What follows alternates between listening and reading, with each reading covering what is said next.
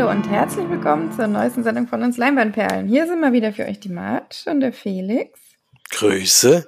Und heute sind wir mal nur zu zweit, denn wir haben den zweiten Teil der Filme dabei, die wir auf den nordischen Filmtagen geschaut haben in Lübeck. Da habe ich ja das letzte Mal schon ein bisschen mehr erzählt. Heute ohne unseren Flori, denn der hat ja primär zu Hause was geschaut, nicht ganz so viel wie wir und dadurch machen wir heute mal nur zu zweit und besprechen die Filme, die wir noch so geschaut haben. Und da das einige sind, fangen wir einfach mal sofort an, damit sich das nicht unendlich in die Länge zieht. ähm, aber bleibt auf jeden Fall dran, weil es sind einige ziemlich, ziemlich schöne und gute Filme dabei, die es sonst wahrscheinlich kaum in euer Radar schafft. Deswegen ähm, gönnt euch. gönnt euch und vielleicht klappt es ja diesmal auch, dass ein paar nach Deutschland kommen. Denn äh, es waren wirklich viele sehr gute Filme, die, denke ich, auch gut für hier geeignet wären. Mal gucken. Oder da beginnen wir auch gleich mit den guten, ne? Die man vielleicht auch irgendwo im Stream schauen genau. kann. Das ja vielleicht auch. Das muss ja nicht unbedingt ja. im Kino sein, das kann auch mal im Stream sein oder sowas. Genau.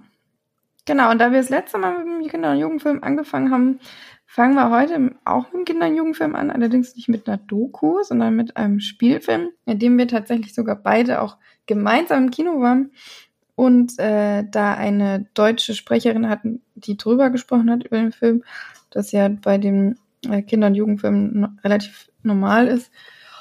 Wir mögen das sonst nicht ganz so, aber da haben wir es gemacht, nicht wahr? da haben wir es gemacht, ja. Hatten auch keine große Wahl, weil die Kopfhörer nicht funktioniert haben. Mhm. ähm, aber ja, man gewöhnt sich dann auch dran. Ich finde es halt immer, immer schwierig, wenn es halt eine Stimme ist und dann auch immer eine Stimmlage ungefähr. Deswegen, äh, ich komme mit der englischen Sprache, englischen Untertiteln zurecht. Mit der englischen Sprache würde ich jetzt nicht behaupten. Und aber es sind ja bei Kinder- und Jugendfilmen einfach viele Jugendliche und auch die Kinder Schiri drin gewesen. Da ist natürlich klar, dass die da noch nicht alles verstehen. Vor allem, weil es auch ein schweres Thema war. Wir haben Comedy Queen gesehen, ein schwedischer Spielfilm von Sanna Lenken. Muss ich gerade kurz überlegen, war die Dame auch da? Mm, -mm da war keiner da. Da war keiner da bei Comedy Queen. Mhm. Mm, und wir haben eine junge Dame, die heißt Sascha. Die ist 13 und muss damit klarkommen, dass äh, ihre Mutter sich das Leben genommen hat. Man weiß nicht genau, also weiß nicht mehr genau, wie groß der Abstand da war, aber sie ist leider nicht mehr da und es ist vor allem nicht so, dass sie damit zurechtkommen muss, sondern auch der Vater, der da noch sehr, sehr, äh, da sehr, sehr mit seiner Trauer umgehen muss und das auch ziemlich oft zeigt, was ihr das Leben auch schwer macht.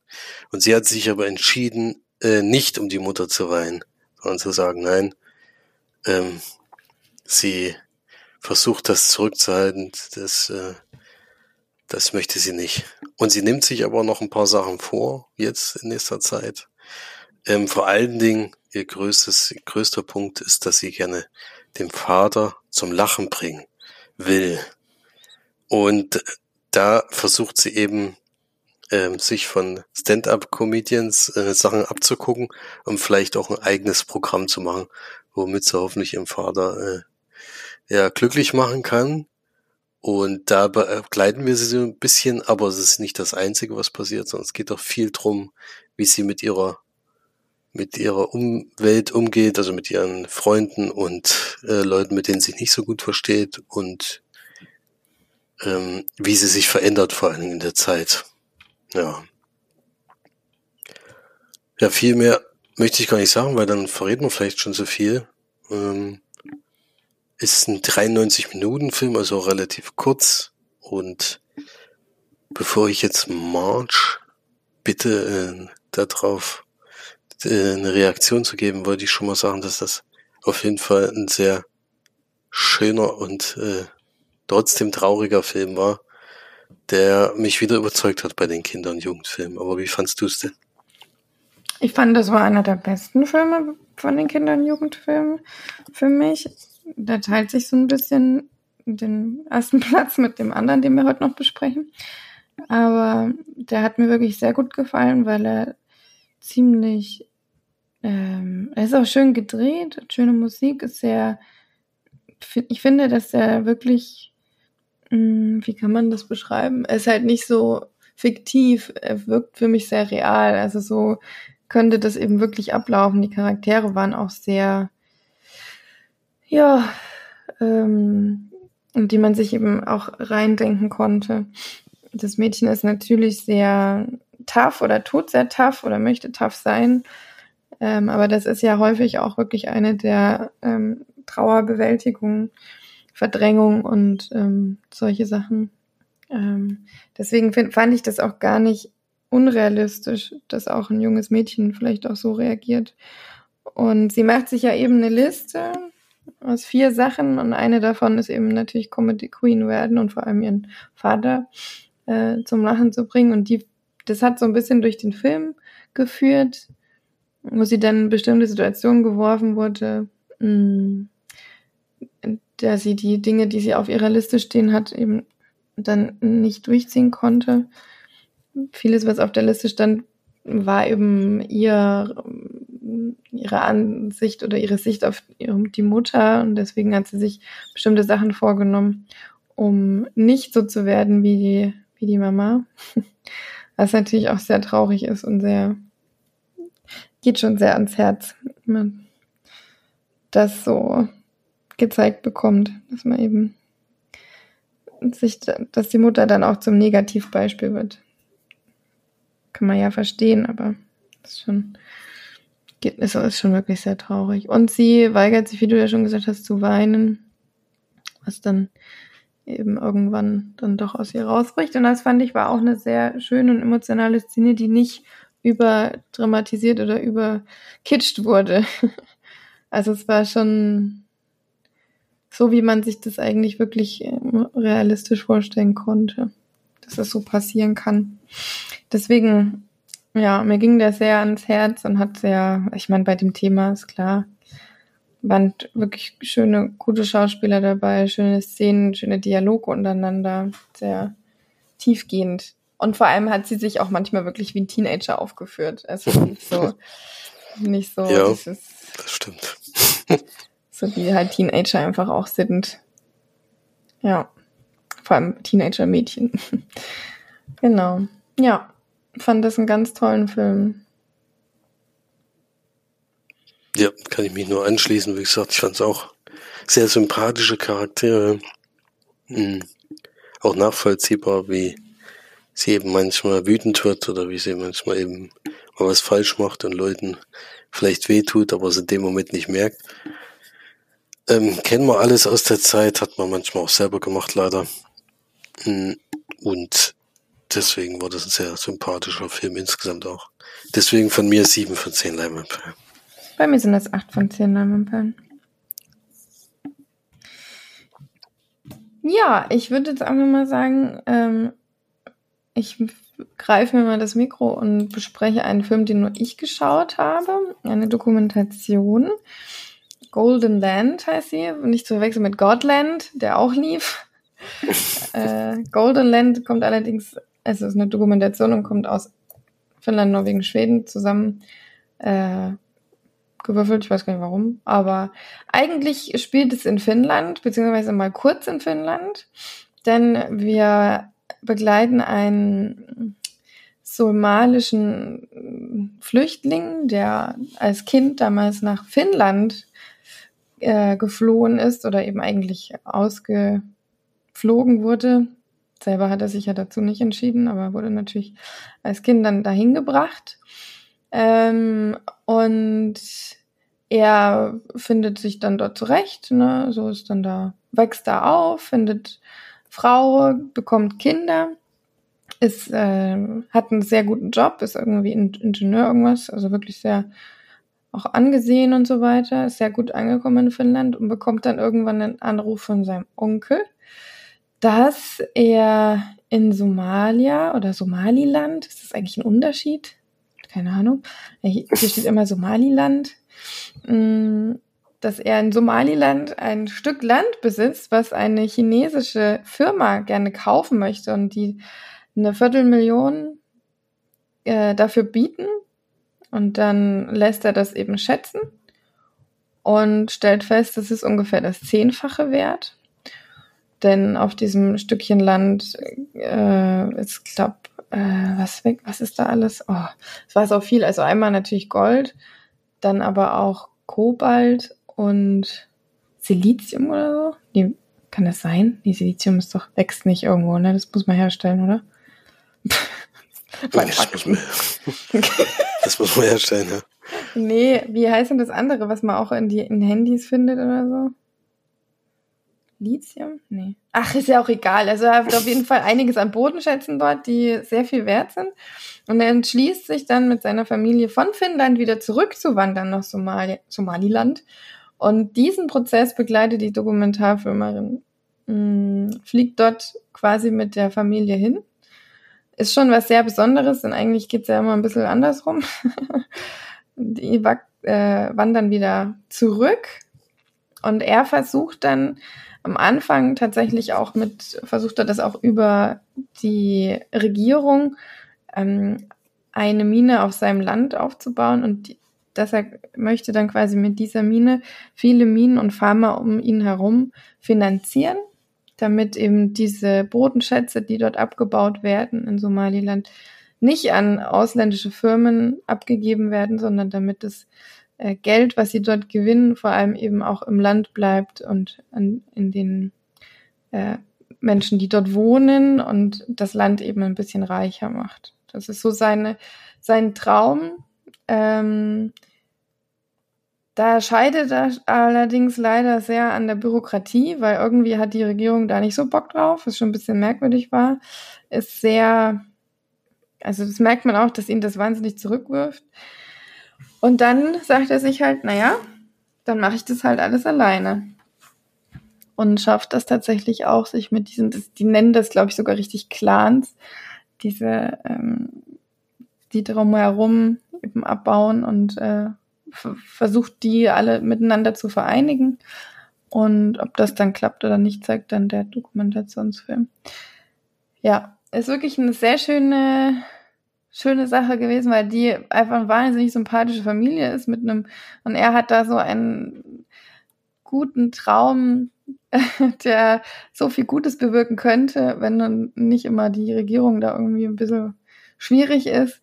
Ähm, und das lässt einen natürlich auch so ein bisschen neugierig zurück, weil alles so hundertprozentig ähm, wird natürlich nicht dann gezeigt im Film, äh, was unter anderem auch mit Corona zu tun hat, denn Corona ist dann da auch in Somaliland, da hat er einiges zum Stillstand gebracht und wie das dann jetzt so langsam weitergeht, ist schon eigentlich sogar nochmal sehr interessant, um das zu verfolgen, fand ich zumindest.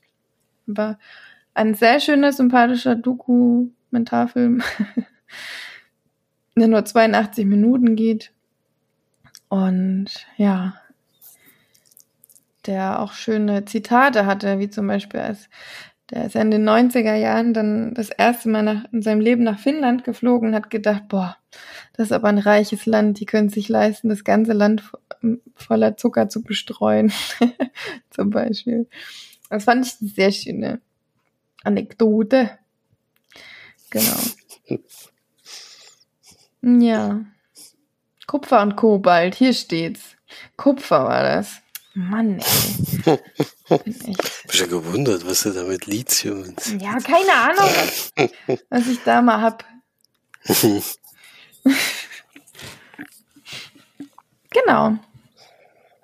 Schöne, schöne Sache. Schöne Sache, ja. Das stimmt. Ja. Dann erzähle ich mal von einem Film, den leider die March verpasst hat. Hat mir nämlich auch ganz gut gefallen, der Kinder- und Jugend, auch wieder ein Kinder- und Jugendfilm, der heißt Sisters oder Schwestern, Deutschen natürlich, oder Masas. Äh, der Film ist aus Lettland und es handelt um eine junge Dame, die in einem Waisenhaus lebt mit ihrer kleinen Schwester und das ist aber ein sehr fortschrittliches Waisenhaus, weil sie sehr eigenständig da äh, leben kann. Also sie hat ein eigenes Zimmer. Natürlich gibt es eine Gemeinschaftsküche und gemeinschaftlich essen, so ganz klassisch. Aber wenn sie jetzt rausgeht, ist sie nicht in irgendeiner Form gefangen oder was weiß ich was, sondern sie kann ein ganz normales Leben führen und ihren Tag so verbringen, wie sie möchte. Sie ist jetzt ungefähr 13 Jahre alt, 13, 14, so ähnlich wie bei Comedy Queen. Und sie muss äh, eben damit zurechtkommen, dass ihre Mutter hm, nicht fähig ist, die beiden Kinder zu betreuen. Also die hat sie irgendwann mal weggenommen, wurden ihr irgendwann weggenommen und bei jeglicher Überprüfung oder sowas klappt es wieder nicht. Und wenn man jetzt die Mutter auch so antrifft in diesem Film, kommt es einem auch nicht unbedingt zuvor, dass sie das möchte. Sie sagt zwar immer mal wieder, um den Kindern anscheinend Hoffnung zu machen, aber dann macht sie eben immer wieder Dinge, wo du weißt, okay, man weiß schon, warum sie, warum die Kinder nicht bei ihr sind. Ja, und so kommt, äh, sie versuchen natürlich auch immer eine Pflegefamilie für die beiden zu finden. Und nach einer gewissen Zeit funktioniert das dann auch. Denn es kommt dann eine amerikanische Familie nach Lettland, die die beiden adoptieren möchte und die entscheiden sich, drei Wochen dort zu bleiben, um sich ein bisschen kennenzulernen. Und dann können sie sich entscheiden, ob sie mitgehen wollen oder nicht. Und die, da prallen aber dann tatsächlich Welten aufeinander, denn sie ist so sehr, äh, ja, sehr ja, lebensfreudig und sehr, ja, ja gut, das sind die anderen auch, das würde ich jetzt nicht behaupten, dass die das nicht sind, aber die sind sehr offen. Also sie ist sehr offen und da die andere, die Familie ist halt sehr konservativ eingestellt. Also da ist Pflicht, sonntags in die Kirche zu gehen, auch mit schönen Klamotten. Es ist Pflicht, äh, vom Essen zu beten und dass alle ruhig am Tisch sitzen. Also ganz, ganz strenger, strenger Haushalt sozusagen. Also es gibt Richtlinien, an denen sie sich halten müssen. Das legen die einfach fest und wenn sie damit nicht klarkommen, ist schwierig. Aber der Vorteil, sie haben dafür alle Möglichkeiten. Also das ist eine sehr reiche Familie, sage ich jetzt mal, die äh, den Kindern auch alle Möglichkeiten in den USA bieten können von Schule bis, bis alles Mögliche natürlich. Finanziell sind da keine Grenzen gesetzt. Und so muss sie eben jetzt entscheiden, hofft sie weiterhin auf die Mutter, versucht sie weiter durchzuziehen in dem Waisenhaus dort, oder geht sie mit in die USA mit ihrer kleinen Schwester. Das ist so die Idee des Films. Und ja, auch wieder eine Hauptdarstellerin, die mir gut gefallen hat, auch tatsächlich der erste Film von ihr. Wir haben den Kameramann da gehabt, der auch einer der wenigen war, der tatsächlich äh, lieber Deutsch als Englisch sprechen wollte und hat da viel viel erzählt, es wurden auch viele Fragen gestellt. Da war auch zum ersten Mal wieder eine Frage dabei, wo man gedacht hat, die hätte ich lieber nicht gestellt an ihrer Stelle. Aber gut, äh, also eine sehr, sehr komische Frage, die auch gar nicht zum Film gepasst hat. Manchmal gibt's ja sowas auch. Aber insgesamt hat er schon sehr offen und sehr viel erzählt, äh, auch viele interessante Sachen vom Dreh, ähm, wie sie auf die Schauspielerin kommen sind, wie schwer es war, weil es eben sich der Termin des Drehs verschoben hat. Ähm, sie war im, beim ersten Casting war sie elf und dann, wo der Film gedreht hat, war sie 14. Und dann kann man sich ja vorstellen, was in der Zeit passiert ist. Sie sieht auch im Film, im Gegensatz zu den anderen Kindern, sehr groß aus. Äh, aber sie haben sie, hat gesagt, dann ist der Charakter einfach nochmal zwei Jahre älter. Dann passt das wieder. Und er hat noch viel über die Kameraarbeit gesprochen. Also es ist viele interessante Sachen, war ein sehr schönes Nachgespräch. Auch sehr sympathischer Kameramann. Kameramann. Äh, und überhaupt der Film war recht sympathisch. Also auch wieder die Charaktere konnte man wieder nachvollziehen. Es ist halt so Coming of Age, wie man sich so vorstellt. Ähm, sind natürlich wieder schwierige Phasen, äh, aber auch absolut nachvollziehbar, wenn man halt eine Mutter hat, die es nicht schafft, ihr Leben unter Kontrolle zu halten, damit du wieder nach Hause gehen kannst. ist ja ein Thema, was später dann auch nochmal wichtig wird. Äh, und das halt hier in Filmform zu sehen, das war schon, also war schon gut gemacht, hat mir gefallen. Und ich würde da auch sieben von zehn Leinwandperlen geben. Ja, hätte denke ich, March auch gut gefallen, der Film. Ja, irgendwann hat man, glaube ich, auch mal genug von dem Thema. Ja, wir haben eh äh, bei diesen Kinder- und Jugendfilmen war diesmal echt immer diese, war schon äh, das Thema immer wieder gegeben, das stimmt schon. Hm. Na gut, dann bespreche ich mal den Film, den wir beide auch zusammen geschaut haben. Jelva, nee, Jevla Easygoing. So damn Easygoing. Auch wieder ein Kinder- und Jugendfilm. 91 Minuten von, aus Schweden und Norwegen. Und äh, in dem Film geht es um ein Mädchen, Johanna.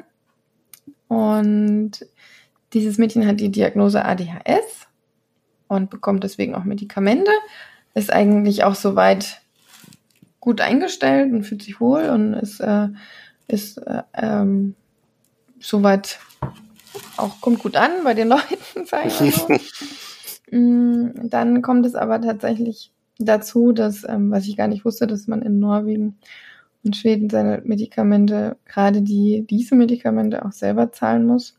Kommt es dazu, dass sie das Geld nicht hat, da ihr Vater an Depressionen leidet, nicht arbeiten gehen kann denn ihre Mutter ist nicht mehr da. Also ist verstorben. Es wird jetzt nicht groß thematisiert im, im Film, was passiert ist. Ähm, aber sie, deswegen ist der Vater eben nur noch zu Hause. Er leidet an Depressionen und kann sich nicht so richtig um Geld und um alles andere kümmern. Hat scheinbar auch seinen Job verloren und deswegen kommt sie an ihre Tabletten nicht ran. Und ohne ihre Tabletten ähm, gibt es in ihrem Kopf Feuerwerk, was übrigens auch sehr schön dargestellt wird in dem Film immer mal wieder.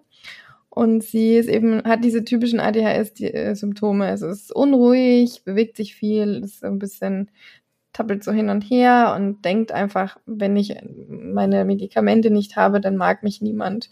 Und äh, möchte deswegen auf Biegen und Brechen unbedingt an Geld kommen, um sich diese Medikamente zu besorgen. Da macht sie allerdings auch einiges sehr falsch und geht ein paar Wege, die ähm, einige Konsequenzen dann haben. Und gleichzeitig lernt sie auch ein Mädchen kennen, in das sie sich verliebt. Ähm, und gerade für sie will sie natürlich so normal wie möglich wirken. In dem Alter hat man sich natürlich auch einfach noch nicht gefunden und äh, möchte so gut wirken, wie es nur geht und so normal vor allem, wie es geht. Und das ist sie nun mal ohne ihre Tabletten nicht so wirklich. Und ja, wie sich dann, ob sich dann aus dieser, aus dieser Liebschaft was entwickelt oder wie sich das entwickelt oder äh, was sie auch äh, macht, um an Geld zu kommen und um sich selber zu beruhigen und so weiter, zeigt dann der Film. Ist auch wieder ein sehr, sehr schöner Film gewesen. Wie gesagt, der war einer mit meiner Lieblingsfilme, weil ich auch fand, dass der so unglaublich gut gedreht war. Und es war auch ein Erstlingswerk.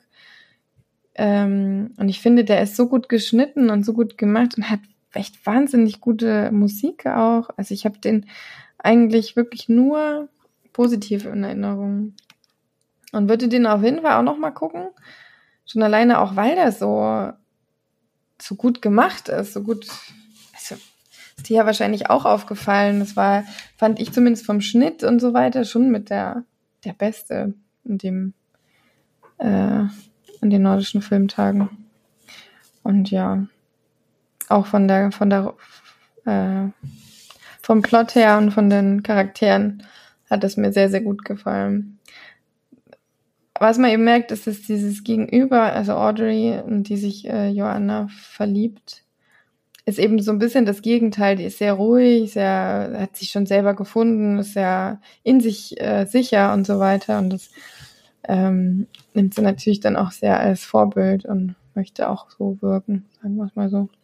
Ja, auch wieder ein Film, wo Jugendliche tatsächlich auch Jugendliche sein dürfen und sind und äh, wo der Plot zwar auch manchmal ein bisschen heavy wird, also sehr äh, ähm, dramatisch, sage ich mal, äh, in den Dingen, die sie tut. Aber ich finde auch, so wie das dann aufgelöst wird und ähm, es gibt halt kein super Happy End sozusagen, sondern es ist sehr, ähm, sie muss sich schon sehr Mühe geben, dass dass sich einiges dann auch wieder ins Lot äh, bewegt, sag ich mal. Und das fand ich schon wirklich auch gut gewählt. Das ist sehr, so, so müsste man sich halt auch verhalten, wenn man mal so eine Scheiße fabriziert, finde ich. Das hat mir gut gefallen, muss ich echt sagen. Ja, sehe ich ähnlich. Der Film, man merkt schon, die Kinder- und Jugendfilme waren außergewöhnlich gut dieses Jahr. Ähm, ich fand vor allem den Umgang mit der Krankheit halt äh, gut gemacht, denn äh, es wird mal ersichtlich, was, also wird mal sichtbar gemacht, was da so passiert in ihrem Kopf und welchen Einfluss das auf sie hat. Und vor allen Dingen auch auf die Leute drumherum, die es eben teilweise gar nicht wissen. Und äh, sie versucht das auch zu verheimlichen weiterhin. Ähm, ist eh ein Film, wo viel äh, äh, ungünstig läuft, weil sie vielleicht einfach zu wenig erzählt. Manchmal kann man da auch ähm, Sachen verhindern, indem man einfach mal die Wahrheit sagt. Aber äh, manchmal möchte man auch einfach einen guten Eindruck hinterlassen und nicht gleich äh, jeden Preis geben, was bei einem so schief läuft. Da kann man auch nachvollziehen. Aber auch wieder so ein Film, wo die Dame eine Entwicklung nimmt, vom Anfang eben bis zum Ende, den man, den man nachvollziehen kann, wo auch die Charaktere wieder mal sympathisch sind. Das habe ich halt schon oft gesagt, aber es passt einfach auch zu allen Filmen, die wir bisher besprochen haben. Und ja, optisch und musikalisch und sowas auch wirklich hat super gepasst. Deswegen bin ich da ähnlich wie bei dir sehr angetan von dem Film und würde deswegen acht von zehn Leinwandperlen geben. Die gebe ich auf jeden Fall auch. Wo ich gar nicht weiß, wo ich da über Punkte abziehe. ja. Ja. Schöner Film. Schöner Film. Da war allerdings auch niemand da. Mir ist eingefallen, dass beim, bei Golden Land tatsächlich die Regisseurin da war. Die ähm, hat auch ein bisschen was erzählt und hat eben auch erzählt, dass er eben dann jetzt diese Schwierigkeiten hatte aufgrund von Corona. Das gab es im Film nicht zu sehen. Ähm, hat dann auch erzählt, wie sie darauf kam. Es war tatsächlich über eine Freundin von ihr, die dann, die eigentlich ihn begleiten wollte, die dann aber schwanger geworden ist und deswegen dieses Hin- und Herreisen nicht mehr machen konnte. Und dann hat sie gefragt, hey, hast du vielleicht Interesse an einer Kooperation? Da hat sie gemeint, ja klar. Und dann ist sie viel hin und her nach Somaliland und Finnland. Also ich glaube, die kam, ja, die kam glaube ich aus Norwegen. Deswegen war es auch eine norwegisch-finnische Koproduktion. Ja, und hat auch noch einiges so über die Familie und über deren Leben in Finnland auch erzählt und so. Das war schon äh, wirklich schön. Ja, ich mag es immer sehr, wenn die Regisseure auch so ein bisschen aus dem Nähkästchen plaudern. ja, auf jeden Fall. Dann kommen wir zum nächsten Film, den wir auch zusammen gesehen haben in der Spätvorstellung. Music for Black Pigeons heißt der Film. Ein Dokumentarfilm aus Dänemark, ähm, wo auch, also es waren mehrere Dokumentarfilme, also mehrere Regisseure, also mehrere Leute, die die begleitet haben. Da war unter anderem auch der dabei, der The Fall gemacht hat. Und hier geht es um Musiker oder einen bestimmten Musiker, der immer wieder sehr bekannte, sehr äh, gute Musiker einlädt, um mit ihm einmal ein Album aufzunehmen. Jazzmusiker musst du dazu sagen. Jazz, Jazzmusiker muss man auch dazu sagen, genau. Und lädt die da immer dazu ein und man sieht die eigentlich die meiste Zeit im Studio bei der Aufnahme, manchmal privat zu Hause, wo sie ein bisschen was von sich erzählen und auch immer mal so in Interviewform. Aber die meiste Zeit ist eigentlich der Einblick sozusagen in die Aufnahme der, der Alben. Es ist nämlich so, dass das sehr lange Stücke, aneinanderhängende Stücke sind. Und es ist meistens so, dass die das tatsächlich nur ein bis höchstens zweimal einspielen, wenn irgendjemand total unzufrieden war. Und dann ist das fertig. Also da sind auf der Aufnahme auch mal Fehler drauf oder sowas oder kleine Unstimmigkeiten, aber sie sind nicht solche Perfektionisten, wo alles perfekt sein soll. Und da hat er so eine bestimmte Riege, die er eben die ganze Zeit dabei hat, die er auch immer wiederholt äh, da die im hohen Alter sind, äh, gibt es dann leider auch äh, Leute, die ausgetauscht werden müssen. Äh, aber da begleitet man eben die über einen sehr langen Zeitraum, ich glaube von 2008 bis 2021, über den Zeitraum. Und da sieht man eben immer wieder, werden die immer wieder besucht, wenn die Aufnahme beginnt, äh, werden die Leute auch mal zu Hause besucht und all sowas. Und auch mal Auftritte. Und so erlebt man eben alle Musiker mal für sich. Die reden, werden auch alle einzeln interviewt. Und was das so für Charaktere sind, sind so ganz unterschiedliche Leute. Da gibt es so einen älteren Opa, der in New York in so einer kleinen Wohnung wohnt und da so sein eigenes Leben und immer sehr lustig ist. Gibt aber auch einen Kontrabassspieler, der so sehr eigen ist, was man da auch sieht. Jetzt nicht negativ gemeint, sondern einfach nur eine andere Art hat zu leben sozusagen oder einen sehr stringenten Plan hat von dem, was er macht. Und so sieht man eben mal diese unterschiedlichen, sehr, sehr guten Musiker, die absolute Könner in ihrem Fach sind, vom Saxophon bis zum Kontrabass, bis zur Gitarre und alles, bis zum Schlagzeug, das war vorhin für March wieder was zum Angucken. Äh, und ja, es war, war toll, war, war auf jeden Fall interessante Musik, war auch toll gemacht. Ich fand es nur insgesamt, für mich jetzt persönlich, fand ich es zu, zu lang und dann doch immer wieder, hat sich dann sehr wiederholt. Ähm, aber es ist trotzdem ein interessanter Einblick gewesen, mal so in die, in die Welt von solchen Musikern, ähm, die damit ihr Geld verdienen tatsächlich. Das äh, gibt's ja auch nicht allzu oft. Aber vielleicht kannst du ja erstmal sagen, wie es dir gefallen hat. ja, ich fand es auch ein bisschen zu lang. Ich fand aber auch, dass es eine sehr ungünstige Zeit war, um so einen Film zu schauen. Das stimmt, das kommt auf jeden Fall dazu. Es war tatsächlich die, die Spätvorstellung und ich meine, wenn man schon vier Filme vorher geschaut hat, dann, dann um dreiviertel elf ins Kino geht und dann auch noch einen Film schaut, wo primär sanfte Jazzmusik gespielt wird, ist das schon wirklich teilweise ein ganz schöner Kampf gewesen, dabei nicht einzuschlafen, das muss ich schon sagen. Also die Kombination aus allem war schon herausfordernd, sag ich mal. Ähm, nichtsdestotrotz hat er mir auch sehr gut gefallen. Ich fand einfach auch dieses, das, eigentlich hat der, der Dokumentarfilmer ja eine bestimmte Person begleitet und der hatte eben so diese Kunst, ganz besondere äh, Musiker zusammenzuführen, die sonst eben kaum sich vielleicht mal kennen oder gehört haben, aber kaum sonst zusammen Musik gemacht haben. Und dann hatte er eben so dieses Talent, deswegen wurde das auch immer nur ein oder zweimal aufgenommen. Diese Stimmung, die sich da aufbaut, während die eben jammen und Musik miteinander machen, ohne groß Noten oder so, ähm, das dann einzufangen und auf Platte zu bringen. Und das hat er eben nicht nur einmal gemacht, sondern mehrfach. Und deswegen ist das so besonders, also fand ich zumindest. Und ja, der Schlagzeuger war leider sehr kurz äh, nur zu sehen, deswegen äh, ist es natürlich immer sehr schön, äh, wenn man selber das, das Instrument spielt, aber war leider dann doch ein bisschen kurz. Ähm, aber die Charaktere waren schon sehr besonders alle.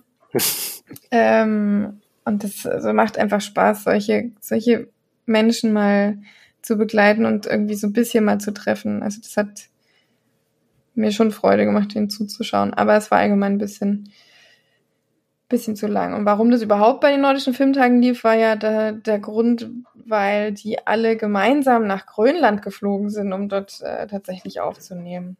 Warum wurde auch nicht erklärt, es war einfach so. ähm, Und der, der die Sachen immer komponiert hat, das waren Däne. Das waren Däne, genau. Und es war doch, gab sogar, glaube ich, auch einen dänischen oder norwegischen Jazzmusiker, den sie mal begleitet haben. Und ich glaube sogar auch einen deutschen. Oder Schweizer. Der oder Produzent so. war, glaube ich, ein Deutscher, ne? Der ich glaube, sie hatten auch einen interviewt, der kam mir sehr deutsch vor. Hm, das kann sein. Ja. Ja, auf jeden Fall sehr besondere Musik, sehr lange und vor allen Dingen immer ohne Gesang. Das ist eigentlich immer, immer instrumental gewesen. Jedenfalls das, was wir gesehen haben. Ja. Hm. So, jetzt sind wir ja hier einmal bei äh, Dokumentation angekommen. Da habe ich ja ein paar, ne? Auf Lager. Eins, zwei oder drei vielleicht. Genau. Und da war das tatsächlich meine erste Spätvorstellung, die ich zugeben muss, ähm, ich leider nach einer Stunde abgebrochen habe, weil ich es einfach nicht geschafft habe, wach zu bleiben. Ähm, das war ein bisschen bitter. Ich habe ihn dann aber zu Hause zu Ende geguckt, was für mich wirklich die deutlich bessere Variante war, denn ich habe Historia, Stitches from Subme geschaut. Es ist eine Dokumentation über Schweden und über schwedische Rentierzüchter, die irgendwo mitten im Nirgendwo leben und auch deren Territorium immer kleiner wird und ähm, es da auch eine Aktivistin gibt, die versucht, das zu vermeiden oder beziehungsweise darauf auch ähm, Augenmerk oder dass es eben mehr Leute, oder wie sagt man denn, dass es halt, äh, na, gibt es auch so einen Begriff, dass es halt einfach publik wird oder so. Bekannter wird. Kann, ja. ja. Genau.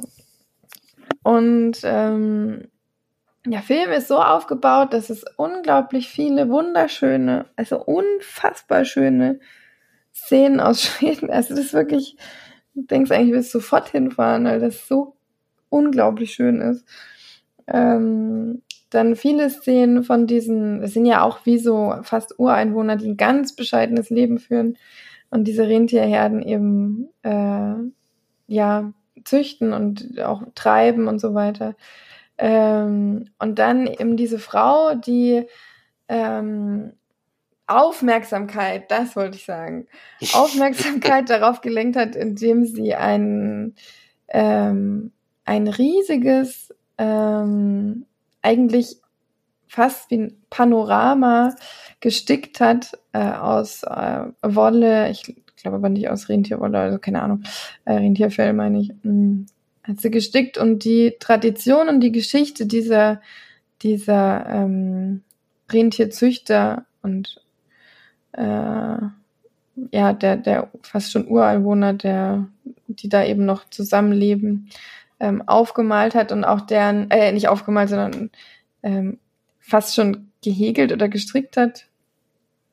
Ähm, und das wurde dann ausgestellt, ist auch wahnsinnig bekannt geworden und die Dokumentation begleitet sie eben sehr viel. Sie erzählt wahnsinnig viel über die Geschichte dieser Menschen und ähm, dann wird eben viel gezeigt aus den aus dem Leben dieser Leute. Ja, das Problem war allerdings mal, dass das ähm, Ach so, übrigens wurde das in der Documenta 2017 ausgestellt, diese dieses diese Panorama Leinenwand, sag ich, kann ich schon fast Wand sagen, es war ja 24 Meter übrigens, steht hier gerade.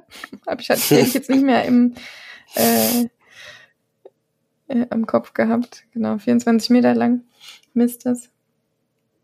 Und äh, diese Frau ist wahnsinnig sympathisch und redet so unfassbar beruhigend und ähm, hat so eine schöne Stimme und Schwedisch ist auch wirklich eine Sprache, die einen, das ist so ein bisschen märchenhaft irgendwie.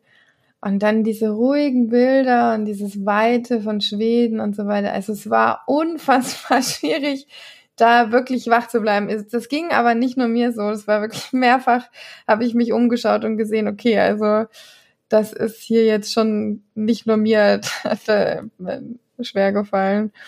Und ähm, ich habe ihn dann zu Hause zu Ende geguckt, fand ihn wirklich sehr schön, sehr gut gemacht, sehr informativ. Ähm, wie gesagt, mit wahnsinnig schönen Bildern und ähm, einer sehr interessanten Geschichte, die ich überhaupt sonst niemals mitbekommen hätte. Das ist das Schöne an den nordischen Filmtagen und vor allem an den Dokumentationen. Man lernt so wahnsinnig viel über so wichtige Sachen. Deswegen gucke ich mittlerweile eigentlich wirklich am allerliebsten Dokus. Genau.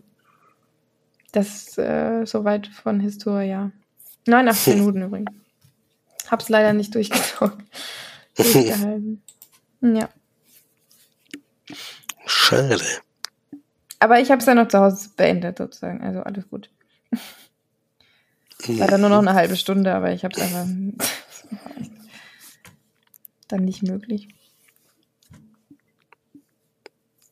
Ja, ich habe noch einen weiteren Kinder- und Jugendfilm. Wir haben relativ viele diesmal geguckt.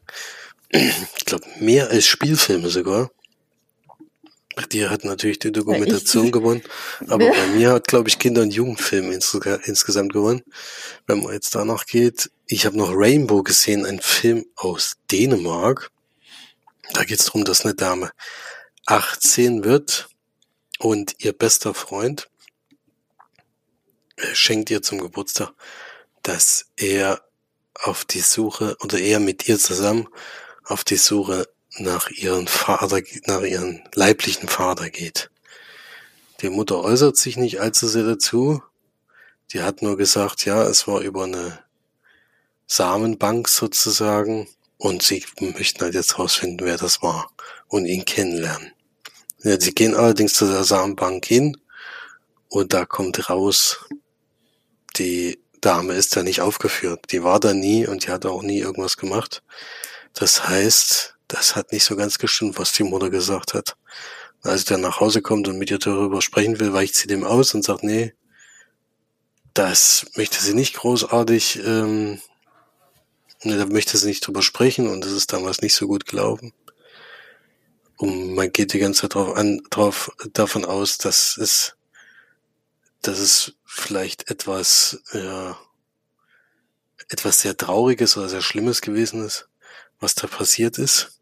Das baut so der Film ein bisschen auf und er ist die ganze Zeit so gedreht, dass man an so einem ähm, Found-Footage-Stil, also der beste Freund filmt das die ganze Zeit mit einer Hammer, äh, Hammer, Handkamera. Handkamera. Mit einem Hammer. Hat man richtig draufgehauen. Nee, mit, mit Hat der die ganze Zeit gemeißelt, ganz schnell. Hat alles klein gemeißelt. Ja, ist so, das ist dann so eine Steinwand, wo dann alles drin steht. Ja. das ist dann aber länger als 24 Meter. Ja, das Problem ist auch, wer hat so eine Steinwand? Ja, aber nee, ja, es war tatsächlich, es war tatsächlich eine Handkamera und sie entschließen sich dann, so ein bisschen auf die Suche zu gehen, auf die Freunde, die sie in der Zeit hatte. Es muss äh, während ihres Studiums passiert sein. Und sie guckt da, was so für Freunde sie da gehabt hat oder wer, ja, welche Fotos sie im Fotoalbum hat und geht mit dem Vorwand jetzt zu denen hin, die so ein bisschen drauf anzusprechen oder bisschen was rauszufinden unter dem Vorwand, dass ihre Mutter 50. Geburtstag hat und ob sie ihr nicht ein Grußwort auf die Kamera sprechen wollen. Und in der Zeit, wenn sie bei denen zu Hause sind, versucht sie halt immer so ein bisschen rauszufinden, was damals passiert ist oder was da, was da los ist. Und ja, die hat auch zu den Leuten, die damals eben, mit denen sie so gut befreundet war, hat sie keinen Kontakt mehr. Ja, und da geht es dann herauszufinden, was ist damals passiert. Dass es A jetzt nicht zu dem Kontakt gekommen ist und B, wer da eben der Vater ist. Das ist so das Ziel des Films. Ja. Äh, ich habe schon lange keinen Found-Footage-Film gesehen, muss ich ehrlich sagen. Ähm, ich glaube, das letzte Mal war, dass wir Chronicle nochmal wieder geguckt haben. Aber ansonsten ist mir das in letzter Zeit gar nicht mehr aufgefallen. Wird gar nicht mehr als Stil so benutzt. Deswegen war das mal wieder äh, erfrischend, sage ich mal, das zu sehen. Ich fand es allerdings, es sah nicht so richtig filmisch aus, sah eher so dokumentarisch aus, was natürlich zu dem Film gepasst hat. Aber es ist dann eben so, der, es ist jetzt kein richtiger Film, sondern fühlt sich wie ein Dokumentarfilm an, der aber eigentlich ein Spielfilm ist. Ja. Und ja, ist auf jeden Fall gut gemacht. Ich habe die ganze Zeit gedacht, dass äh, der gut, das spoilert jetzt vielleicht den Film, wenn ich dann näher drauf eingehe, aber ich hatte mir das Ende anders vorgestellt, äh, als es dann kam, aber es war jetzt nicht schlecht oder sowas, kann man nicht sagen. Es Found Footage ist mit der Zeit ein bisschen anstrengend geworden, weil es sehr, sehr wackelig war. Also viel wackeliger, wie man sonst so kennt. Gibt so, also sie laufen viel oder sie bewegen sich viel und es gibt eigentlich kein kein Standfuß, der die Kamera festhält, sondern sie ist eigentlich immer in der Hand, also bewegt sie sich natürlich auch immer. Das ist mit der Zeit vielleicht ein bisschen anstrengend gewesen, aber ansonsten war das auch wieder so ein Film, den man auf jeden Fall gucken kann. Äh, alles auch so Filme, die in dem Alter eigentlich auch gut geeignet sind. So zwischen 12 und 16, denke ich, wird man damit, oder vielleicht sogar bis 18, wenn es um eine 18-Jährige geht, äh, auch ein Film, den man gut nachvollziehen kann, aber fand ich jetzt nicht, dass das der die so gleiche Wertung wäre wie bei den anderen Kinder- und Jugendfilmen. Es war ein netter Film, aber es war jetzt kein überragender Film. Deswegen ist das bei mir eine Ja, doch, gib mal eine 6 von 10. Leinwandperlen. Hm. Naja, gut. Ähm, haben wir jetzt noch ein gemeinsamer? Ach ja. Wir haben noch eine gemeinsame Doku. Hm. Eine der schwierigsten, würde ich vielleicht sagen, oder? Deswegen ist gut, dass du den jetzt besprichst. Gut, dass ich den jetzt bespreche. Also man kann ja sagen, dass das Cover schon alleine schwierig ist, denn da sieht man Kinder auf einem Panzer und eine, ein Mädchen, was äh, auf dem Panzer sitzt und sich an der Waffe äh, zu schaffen macht. Es ist zum Glück kein Film über Kindersoldaten, aber um, äh, ich sag mal, Militär und Wehrpflicht in, in Israel. Was ich übrigens wirklich wahnsinnig interessant finde, dass wir dieses Jahr ganz viele auch sehr außergewöhnliche Länder in den nordischen Filmtagen hatten. Brasilien, Israel, äh, Somalia, nur eine der Beispiele. Mm, dann war auch Frankreich dabei und so weiter. Also auch wirklich nicht so nordische, aber viele Zusammenarbeiten ähm, mit besonderen Ländern. Wie das zustande kam, war tatsächlich, dass der Regisseur aus Israel kommt und ähm, dort auch aufgewachsen ist und als äh, junger Erwachsener dann nach ähm, Dänemark, war es glaube ich, oder was Finnland, da stehen beide Namen hier.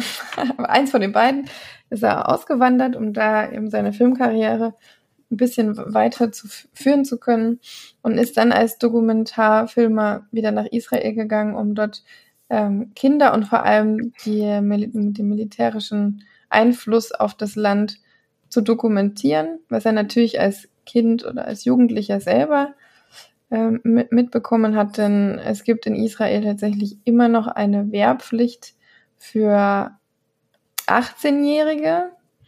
Das heißt, ähm, Jugendliche nach der Schule müssen sich verpflichten, ich glaube drei Jahre, ne? Und, äh, drei Jahre sogar, ja. Genau, ins Militär zu gehen. Man kann sich natürlich aussuchen, auf welchem äh, Rang oder Gebiet. Gibt es natürlich auch Sachen, wo du dann äh, jetzt nicht an der Front bist, sondern zu Hause oder, oder eben in irgendwelchen na nicht zu Hause, aber zumindest im, in Israel äh, in ITler bist oder was weiß ich. Also die versuchen dann schon die, die, ähm, na, die, die Talente derjenigen aufzugreifen und sie darin auch ein bisschen zu fördern. In dem Film oder in der Dokumentation werden allerdings diese Combat Soldiers, also die, die eben vorne an der Front kämpfen, ähm, gezeigt. Und zwar mh, hm, welche, die eben nicht mehr leben, denn hm, die haben sich durch diese Wehrpflicht dazu gedrängt gefühlt, Suizid zu begehen. Und diese äh, mehrere, äh, sag ich mal, wirklich mehrere äh, Jugendlichen äh, zeigt der Regisseur auf, überwiegend über Briefe und ähm, ähm, na, Tagebücher, die vorgelesen werden und ähm, zeigt auch Home-Videos derjenigen. Und gleichzeitig zeigt er aber auch noch ähm, in Kindergarten, in Grundschulen und Schulen, ähm, wie der Einfluss des Militärs dort ist, also wie intensiv dort auch wirklich Propaganda für Militär gemacht wird. Ähm, genau. Und das Ganze ist dann natürlich überschattet diese, der Geschichten dieser Jugendlichen, die sich da das Leben genommen haben. Ja, das ist natürlich ein Film, der nicht so lustig ist oder der einem auch nicht so ein gutes Gefühl gibt, aber ich denke trotzdem, dass es sehr wichtig ist, auch darüber Bescheid zu wissen. Ähm, bei uns gab es ja auch lange eine Wehrpflicht, also das hat, wurde ja zum Glück dann irgendwann mal gekippt. Der Regisseur hat sich danach tatsächlich sehr, sehr viel Zeit genommen. Ähm, denn der hatte dann, ich glaube, wirklich eine Stunde oder so mit uns ähm, Zuschauern noch gequatscht und ähm, Fragen beantwortet und viel erzählt. Und dann ist, ist ein wirklich sehr eindrücklicher Film, aber er ist jetzt nicht so, was ich ja auch sehr mag bei Dokumentation, dass er jetzt ähm, eine, also die, die zum Beispiel die Wehrpflicht erklärt und dann erklärt, wie das abläuft und wie die, wie die, na, es ist, ist jetzt nicht so faktisch, sondern eher eben wirklich über die Geschichten der, der Person, die, die eben sich durch diesen Einfluss so schlimm behandelt gefühlt haben, um dann auch Selbstmord zu begehen. Und ja, er hat dann eben ein bisschen was davon erzählt, dass es eben auch ihn getroffen hat. Er allerdings nach drei Monaten aufgehört hat, äh, dort in der Militär zu dienen. Er hatte dann, ich glaube, auf Depression oder so, weiß gar nicht mehr so genau, hat er dann das geschafft, rauszukommen. Er meinte auch, dass es allgemein unfassbar schwierig ist, die Wehrpflicht zu verweigern. Viele, viele versuchen es und man kann auch ablehnen. Allerdings ist der äh, die die äh, na also die Konsequenz daraus, dass man ins Gefängnis kommt und dann eben auch tatsächlich ins Militärgefängnis. Und das ist, glaube ich, kein Spaß. Und dann überlegen sich das auch einige. Ja, dann hat er noch erzählt, dass unter Jugendlichen der meiste Grund, sich das Leben zu nehmen, tatsächlich das, der Militär, die Militärpflicht ist. Mm, und ja, hat ein bisschen von seinen Erlebnissen erzählt, vom, von seiner Wehrpflicht. Und ja, er hat wohl diese Dokumentation einerseits wahnsinnig nah am ähm, Gazastreifen gedreht, war dann auch einmal mittels ähm, GoPro-Kamera wirklich sehr dicht an, an der Front dran, oder eigentlich vorne an der Front. Ähm, hat eben auch kind, den Kindergarten oder Grundschulen gezeigt, die wirklich kurz, also eigentlich an der Grenze zum, äh, zum Gazastreifen waren, wo man im Hintergrund quasi die Bomben gehört und gesehen hat. Hat das auch extra so gewählt und war aber trotzdem in einem äh, linken Flügel er meinte dann, wenn man noch mehr in diese äh, ja sehr national stolze äh, Richtung geht, also die, die, da gibt's wohl auch so ein paar mehr im rechten Flügel, mehr im linken Flügel. Ähm, da ist wohl die Propaganda noch extremer und noch viel intensiver und auch mit solcher Propaganda wie nur ein toter Araber ist ein guter Araber ähm, was dann eben den Kindern und Jugendlichen schon erzählt wird, teilweise. Er hat das dann tatsächlich erst im Militär erfahren, dass eben so wahnsinnig gehetzt wird gegen, ja, gegen die anderen sozusagen. Ja, also das war schon heftig. Ich fand aber trotzdem, dass das eine sehr, sehr eindrückliche, sehr gute Dokumentation war. Eine der besten ähm, fand ich. Also hat sich bei mir, bei mir Platz eins mit einem der anderen Doku auf jeden Fall geteilt. Ähm, und natürlich ist es wahnsinnig schön, wenn man danach jemanden hat, der sich so viel Zeit nimmt und so viel Mühe gibt und dem das auch so wahnsinnig äh, wichtig war, das zu zeigen und der auch dankbar war, dass wir das überhaupt geschaut haben. Und das merkst du einfach da nochmal viel, viel äh, intensiver. Guy Davidi heißt der Regisseur. Ja. Ja, also ich fand es auch sehr eindrücklich gefilmt, vor allen Dingen, wenn man dann gehört hat, unter welchen Umständen teilweise die Szenen gedreht wurden. Das war ja gar nicht so einfach. Man kann sich ja so vorstellen, dass das für die für die israelische Armee auch gar keine Werbung ist und die sind aber davon ausgegangen, dass es so ist. Und sind sie natürlich ganz klassisch auch mit den Sachen umgegangen, wie eben Kindern die Waffen gezeigt werden, wie teilweise dann schon Kinder mit Waffen schießen im etwas höheren Alter und was für einen Einfluss das auf die Kinder schon hat und wie die darauf getrimmt werden, alles, das macht ja ein sehr schlichtes Bild auch von, von den Leuten dort, muss man ehrlich zugeben. Also ich kann mir das gar nicht vorstellen, dass das so in irgendeiner Form sein dürfte hier. Also könnte ich, glaube ich, nicht so akzeptieren. Und dort ist es einfach Pflicht, da hast du gar keine Wahl. Und das war, und es gibt halt auch Szenen, wo tatsächlich dann auch durch eine Kamera von einem Soldaten geguckt wird und so Angriffsszenen gezeigt werden. Das ist schon sehr eindrücklich. Also da hat er ganz, ganz viele Sachen, viele verschiedene Sachen gehabt. Also es gibt auch zum Beispiel eine Drohne, die über so Übungen drüber fliegt und sowas. Und ich glaube, hier kriegt man mal so einen richtigen Einblick, Einblick in die ganze Thematik und auch in die Bewegung, die sich so ein bisschen entgegensetzt zu denen. Und natürlich ist dieses Lesen von diesen Briefen sehr, sehr äh, eindrücklich gewesen, auch wenn mir das da zum ersten Mal schwer gefallen ist, mitzukommen, ähm, weil es, weil man kann sich ja vorstellen, wenn Briefe gelesen werden oder Tagebucheinträge, das sind immer sehr viele Texte, sehr lange Texte. Und da hätte ich, bei dem Film hätte ich mir tatsächlich deutsche Untertitel gewünscht, weil da kam ich manchmal einfach nicht mit. Da war es dann so, dass ich dann die ganze Zeit gelesen habe, dann habe ich halt mal eine kurze Pause gemacht und da war aber schon wieder so viel verpasst, dass ich gar nicht mehr mitbekommen habe, was da was jetzt äh, bei dem, es hat ja dann auch öfters mal zwischen den Einträgen von mehreren Leuten gewechselt. Da hat man dann teilweise tatsächlich was verpasst. Das war so das einzige Mal, wo ich mir wirklich gerne deutsche Untertitel gewünscht hätte, weil da fiel es mir tatsächlich schwer. Aber sonst auch, äh, auch wieder ein sehr sympathischer Mensch, der Regisseur, der da wirklich nicht noch, noch länger gesprochen hat, als der Moderator überhaupt da war.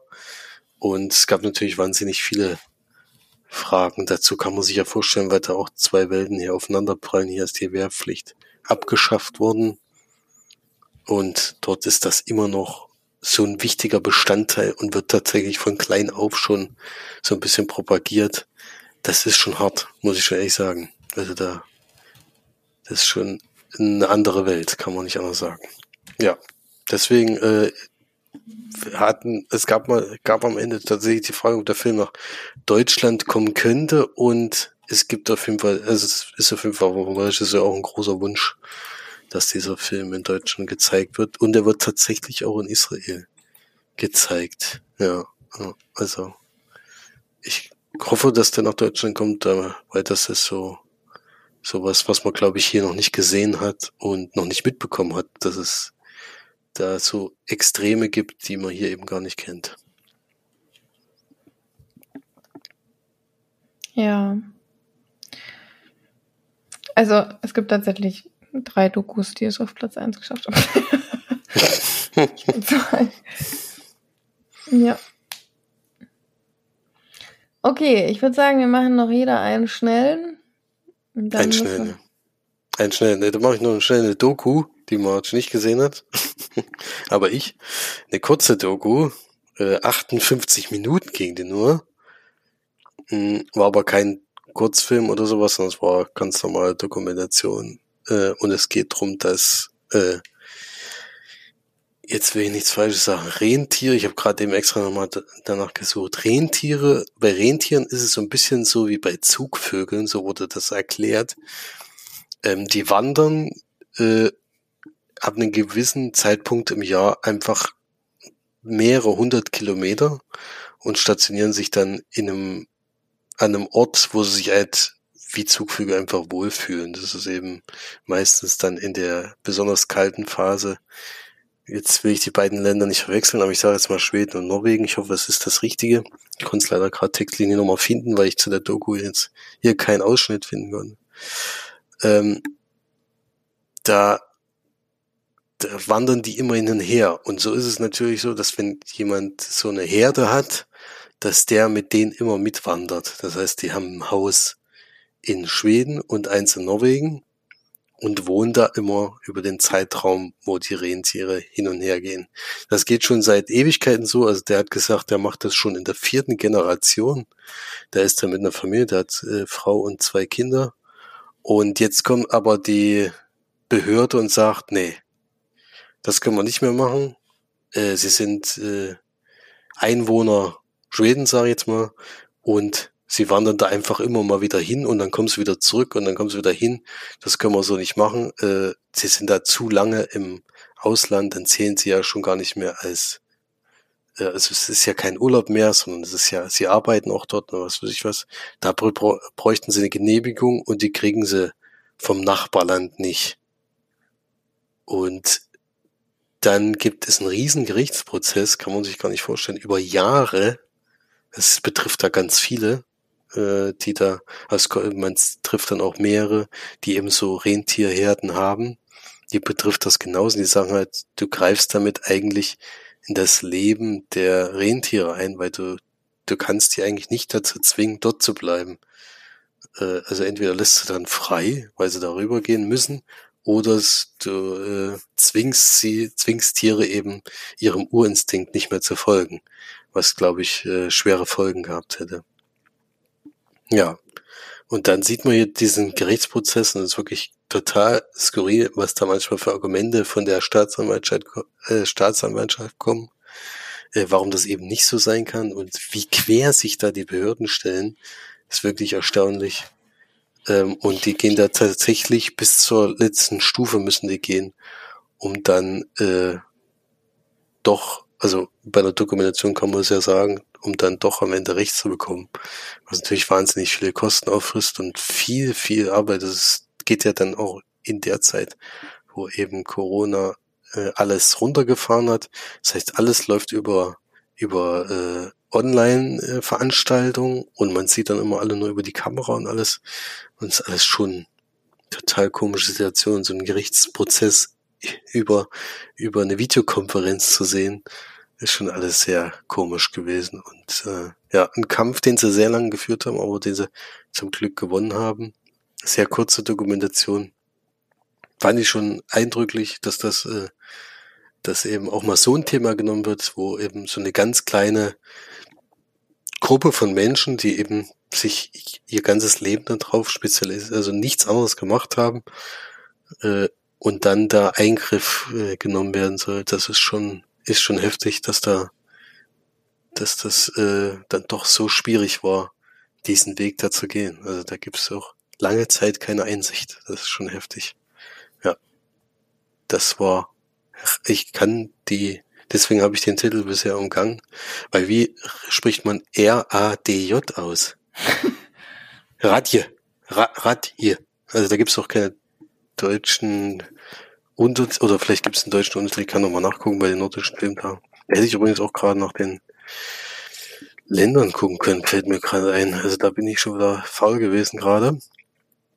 Mhm. Aber das kann ich ja noch kurz nachgucken. Äh, ist auf jeden Fall auch von dem Lebensart, diese, diese da hatten, war das sehr erstaunlich, weil sie haben immer in sehr kleinen Häusern gelebt und teilweise hat er früh Schnee geschippt und der Schnee war höher als die Tür. also da muss man sagen, das ist schon, das kennt man halt gar nicht. Also es war erstaunlich, wie, wie viel Schnee da liegen kann. Das ist äh, ja, sehr eindrücklich gewesen, wie das da aussieht. Und wie anders auch wieder das Leben so ist, wie bei uns. Also Einkauf und sowas ist natürlich nicht ganz so einfach dann in solchen, an solchen Orten, ja. Das war schon. Ja, Fragt sich aber, manchmal, ob die Regierung oder die Leute da irgendwie nichts anderes zu tun haben, ne? Ja, vor allen Dingen sind das ja wirklich nur, die hatten jetzt auch nicht irgendwie Einfluss auf das äh, Leben großartig, also das hat jetzt irgendwie nicht es sind wirklich nur ein paar, ein paar Leute. Man sieht ja auch am Ende, wo die ein bisschen feiern darüber, dass sie es geschafft haben. Und das sind vielleicht 50 Mann oder so. Das ist jetzt nicht, das ist jetzt nicht so, dass das irgendwie dumm, ewig tausend Leute wären, wo du jetzt sagst, hier, das geht, könnt ihr nicht machen, das geht nicht. Äh, Schweden und Norwegen, ich habe es richtig gesagt. Oh, sehr gut. Ja, es ist halt für die eine absolute Tradition und das, genau, da steht so nochmal, das hat der fatale Folgen für die, für die Familie und für die Tiere gehabt. Ja. Für ja, ihre Tradition. Ja. Ich mir vorstellen. Fatale Folgen und äh, müssen die tatsächlich drum kämpfen, jahrelang drum kämpfen. Ist schon erstaunlich. Ja. Radi, achso, ist noch ein I hinten dran, Entschuldigung. Radi, Ranji, ja, weiß nicht, warum der Film jetzt so hieß, ehrlich gesagt. Hm.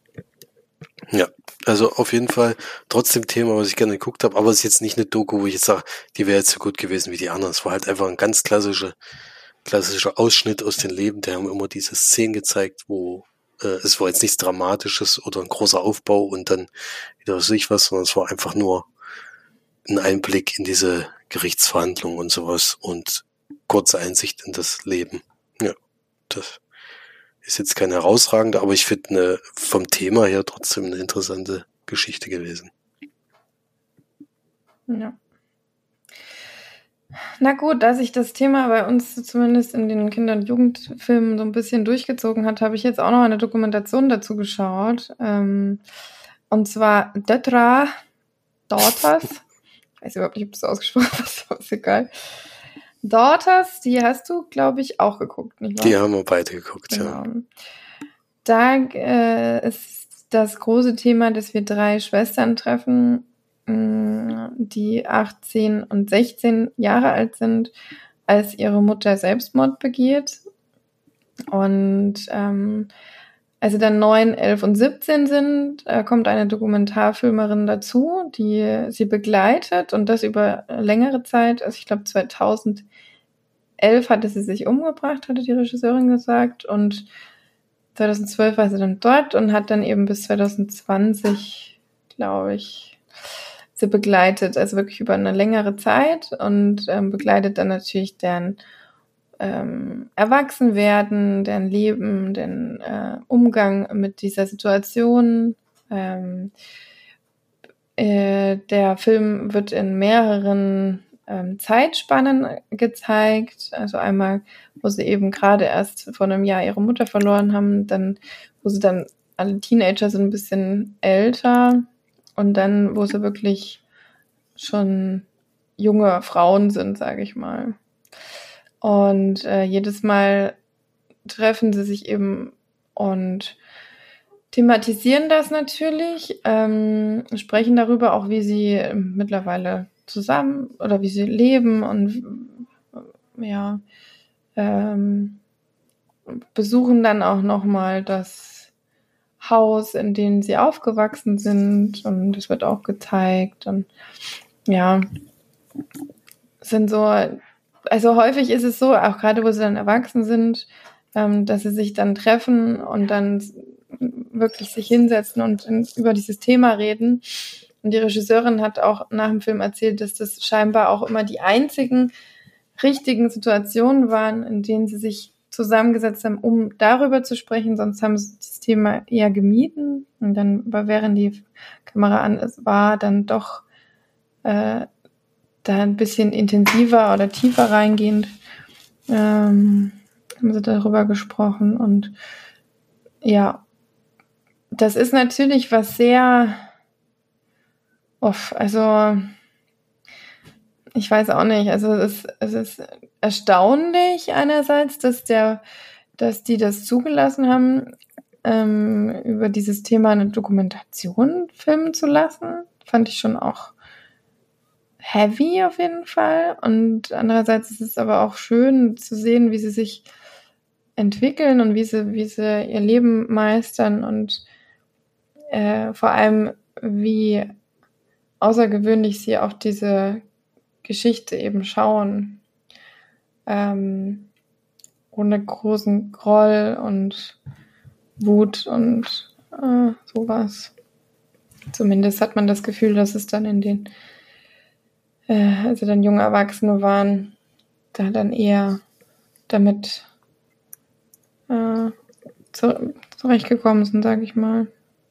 Ja, eine sehr erstaunliche Dokumentation, sehr wichtig, finde ich auch. Ähm, ist allerdings so gewesen, dass ich nach dem Film rausgegangen bin und auf Toilette gegangen bin und da neben mir ein Mädchen geweint hat. Ich weiß nicht, ob ähm, sie in dem Film war oder so, aber es kam mir schon sehr davor, als ich denke, dass man da eigentlich auch eine Triggerwarnung davor setzen müsste, ähm, weil das schon sehr nahe geht. Ähm, auch jemanden, der sowas nicht mitgemacht hat, oder es kann ja auch sein, dass die Person was ähnliches erlebt hat. Ähm, ich habe gefragt, ob alles okay ist, ob sie Hilfe braucht, aber da kam dann leider keine Reaktion. Aber trotzdem ist das wirklich schon für jemanden, der ein sehr beseeltes Leben hatte wie ich, eine äh, Dokumentation, die man nicht einfach mal so wegschaut. Ja. In Schweden, Dänemark, Co-Produktion 90 Minuten und auch eine sehr, sehr, sehr gute Doku, aber mit viel Herzschmerz und gerade wenn man die Kinder auch sieht, das ist schon heftig, ja. Ja. Bist du noch da oder? Ja, ja, ich bin noch da. Also ich, ja, ich habe gedacht, da kommt noch was. Deswegen habe ich jetzt noch nicht reingekrätscht. Hm. Also ich fand auch äh, ein sehr heftiges Thema, kann man sich ja vorstellen. Ähm, geht ja dann teilweise auch darum, wie die Mutter gefunden wurde sozusagen und was das damals mit den Kindern gemacht hat und was es jetzt immer noch für einen heftigen Einfluss hat, das kann man sich ja vorstellen. Und aber dass man die über so einen langen Zeitraum tatsächlich aber auch in diesen Abschnitten dann relativ kurz dann eben immer gesehen hat. Es war nicht so, dass die jetzt die ganze Zeit immer wieder begleitet wurden, sondern es hatte schon so immer sehr großen Abstand und dadurch hat man eben auch einen Einblick dann in das Erwachsenenleben tatsächlich von den dreien bekommen, fand ich auf jeden Fall sehr eindrücklich. Und überhaupt dieses Familienleben, man kann sich das ja schwierig vorstellen, wenn halt, also es waren vier Kinder, glaube ich, es war noch ein kleiner Junge, der jetzt nicht da äh, also befragt wurde, der auch gerade erst geboren war. Das war aber nicht von ihr. Das, das war, nicht von ihr. Das war okay. Halb, Halbbruder, nee, Ach, Halbschwester, glaube ich sogar. Du meinst die, die, die, die bei dem Vater dann auch war, auf dem Boot, das Baby? Genau, die. Ja, nee, ja. das war nicht von ihr. Also das war, der Vater hatte dann schon eine neue.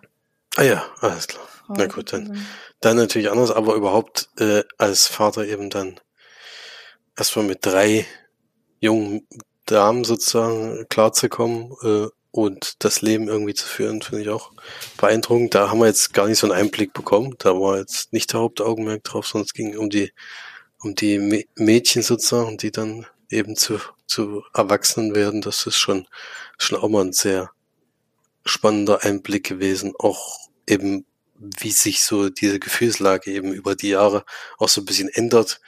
Da über, dass man da wütend ist, kann man sich ja vorstellen das dann eben auch später auf Enttäuschung ein bisschen ummünzt oder auf, ja, dass man sich halt sehr ärgert darüber. Das sind halt so alles verschiedene Zustände, die da natürlich auch immer wieder durchgesprochen werden, vor allen Dingen, wenn man eben in so einer bestimmten Situation nur über das eine Thema miteinander spricht. Also es gibt auch niemanden, der da Fragen stellt oder der da irgendwie hinführt, sondern die Damen sollen einfach nur über das Thema sprechen und dann entwickelt sich das einfach schon von ganz von alleine. Dass das äh, war schon sehr gut und ich fand es auch schön, dass man eben am Ende nochmal gesehen hat, was jetzt so gerade aktuell, ich weiß nicht, wie aktuell das war, wahrscheinlich ist es auch ungefähr schon ein Jahr wieder her, aber was so, was sie so jetzt machen und was, wie sie jetzt so leben, das ist schon, ja, wie gesagt, ein schöner Einblick in ein Leben, wo eben nicht alles glatt gelaufen ist. Ja, vor allem, wo dann auch das bewirkt hat, dass die Geschwister auch getrennt wurden. Also die zwei, Hedwig und Maya, sind, äh, nee, äh, Hedwig und Sophia sind dann zu ihrem Vater und Maya ist alleine zu ihrem eigenen Vater, da sie ja auch Halbgeschwister tatsächlich waren. Und äh, Hedwig und Sophia sind dann eben zu ihrem Vater auf das Hausboot gekommen, wo dann der Vater wohnte mit der mit dem neuen Baby und der neuen Frau. Die Frau hat man allerdings nicht gesehen. Und Maya war dann eben alleine, ich glaube sogar in äh, Kopenhagen. Nee. Ja, also auf jeden Fall weiter weg dann. Mhm, das war schon sehr, also auch zwischen denen natürlich auch ein, eine Beziehung, die da eben total unterschiedlich verlaufen ist durch diese ganze durch das eine Thema eben das Leben komplett äh, durcheinander geworfen, kann man sich ja vorstellen.